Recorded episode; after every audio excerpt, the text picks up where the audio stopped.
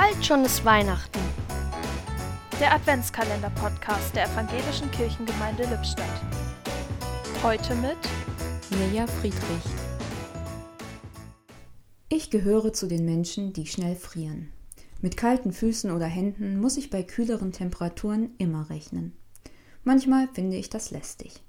Aber es fasziniert mich auch, wie unser Körper auf kältere Temperaturen reagiert.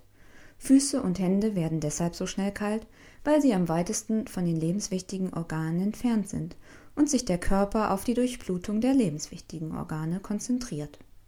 Meine kalten Füße geben mir also einen Hinweis, dass ich mich wohl besser und wärmer anziehen sollte. Neben diesen körperlichen Kälteanzeigern merke ich immer mehr, wie wichtig es ist, auch auf eine ganz andere Wärme zu achten. Unsere Welt ist voll von Krisen, Katastrophen und Ungewissheiten. Da kann es einem schnell kalt ums Herz werden.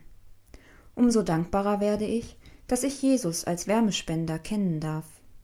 Er ist als Licht in diese Welt gekommen, um unsere Herzen mit seiner Liebe zu füllen. Was ein Geschenk. Ich wünsche mir sehr, dass wir in dieser Adventszeit von seiner Wärme erfüllt werden und es uns gelingt, diese Wärme auch mit anderen zu teilen. Morgen im Café Pause, unserem Eltern-Kind-Café, gibt es Gelegenheit dazu. Und auch ein kleines Bastelangebot, mit dem man dann anderen eine Freude machen kann. Ein Türchen öffnete heute Mirja Friedrich.